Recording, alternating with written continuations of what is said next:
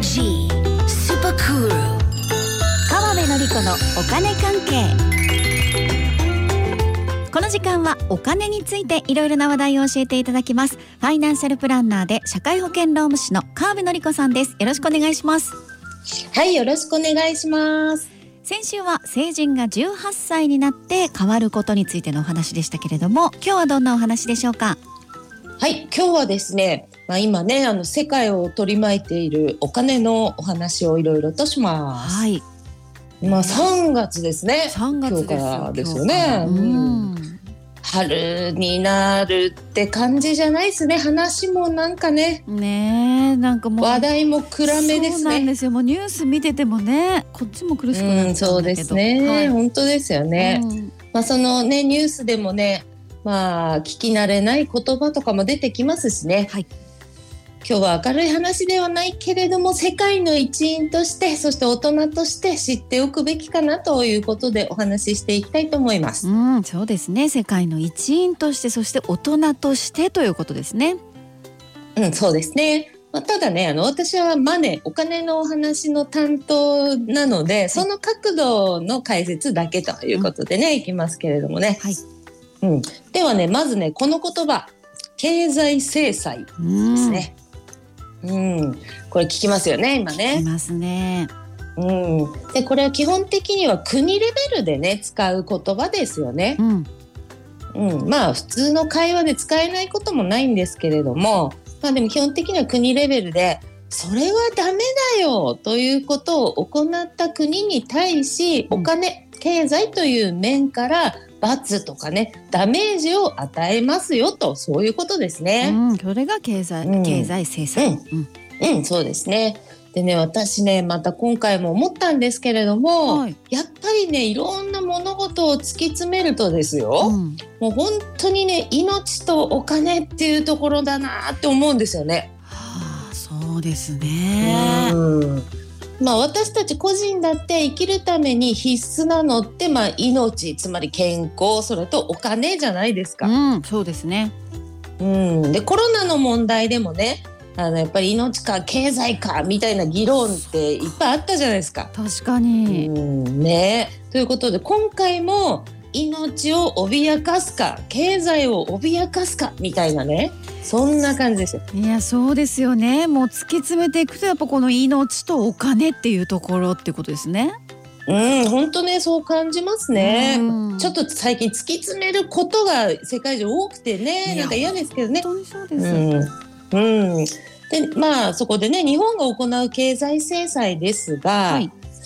今ですねロシア政府関係者らですねの資産を出したり入れたり送ったりできなくなるように凍結させるっていう措置をね決定しましたと。はい。そういうことです。うん、これ最近ね聞き慣れない新しい言葉も出てきまして SWIFT ですね。うん。ね、うん。アルファベットでね。ねうん聞きますよねやっぱりね、うん。 SWIFT って聞きますよね。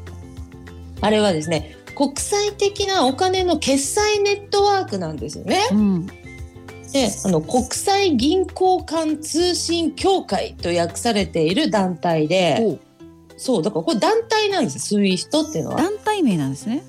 うんそうですね、うんうん。でベルギーに本部があるということなんですね、でこの SWIFT では約200の国と地域の1万1000以上の金融機関が輸出とか輸入とかの支払い送金に使うシステムで、うん。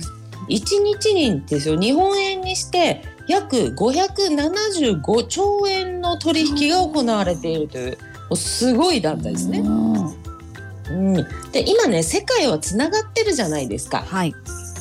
だからこう自分の国だけでこう、ね、ちょろっといろいろとか無理なんですよね、うん。うん、だからやっぱりこのネットワークがないと本当に困るわけですよ。ってことですよね。もう何も買えないし何も売れないみたいな感じですね、うんうんうんそうそうそう国としてはそんな感じに、ね、なっちゃいますよね。うんでねそこで今回のね一番強い経済制裁厳しい経済制裁ということでロシアをですね SWIFT から除外するということで世界各国なってるわけですよ。うんでそこにそのね除外するぞって言ってるところ日本もねそうだ加わりますよと。うん。いうことを決めたわけでね、うん。でロシアの締め出しに賛成しますということをねもう表明しました。なるほど。でもまさに経済制裁っていう感じですけど、もう本当ですね。ねえでもこれダメージ大きいように思えますね。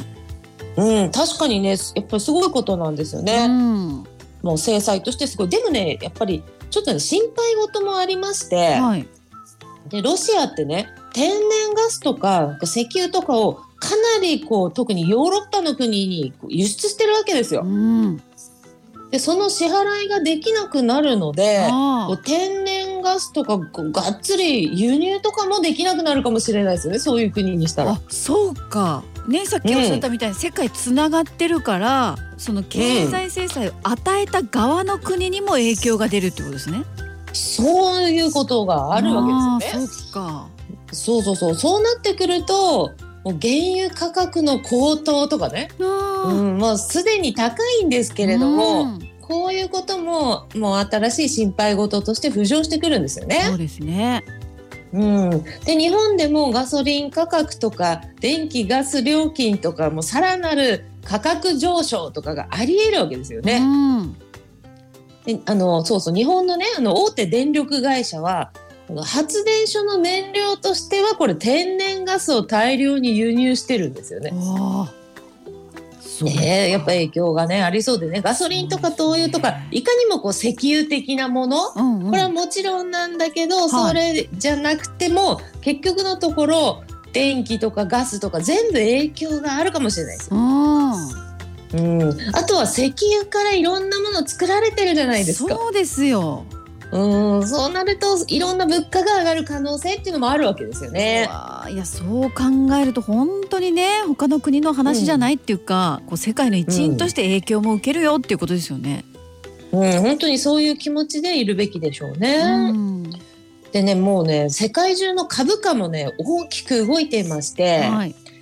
今はもうわけわかんないような状況になっているので、大きな額を一気に投資をするなんていうのはちょっとないよねっていう感じになってます。うん。はいうん。で、こういう時はね、はい。であの金の価格がね、上がってんです。絵に描いたようにね、上昇してるんですよ。そうなんですね。そう、絵に描いたようにっていうのは、有事の金という言葉がありまして、うん。あの漢字で書くとあることのね、はいちょっ。とそういう、ま、ピンチみたいな時は有事の金という言葉あってその通りになってますよね。うわーでもなんかあった時は金っていう考え方ですよね、その有事のう金。ん、うんそうなんですよね。それとね、こう比較的安全と言われている円にお金が流れてきて、そして円高が進みやすいんですよね、そういう時ってね。うんでそうなると、外国資産に投資をしている場合は損をする可能性がありますし、うんあとはこう輸出の多い企業とかもしんどくなるそうし、か。そうそうそう、日本はそれで成り立ってる企業も多いので、うんそういう輸出でね、そうなると長引けば給料とかにもね、影響が出る可能性はなくはないわけですよ。うわーこれちょっと日本にも影響あるっていうかもうなんか嫌な雰囲気漂ってません？ね、そういうことなんですよね。うんだからね、もう今ね、世界のどこかが平和じゃなかったら、うんもうみんながね、影響を受けるんですよねそ。ういうことですね。うん、そしてあのここまで経済制裁の解説とか影響っていう話をしましたけれども、はい。今ねまさに命を脅かされているっていう状況の人もいるわけですよね。うんこれでやっぱりそのことでねニュースなんか見て心を痛めている人も多いと思うんですよ。うん。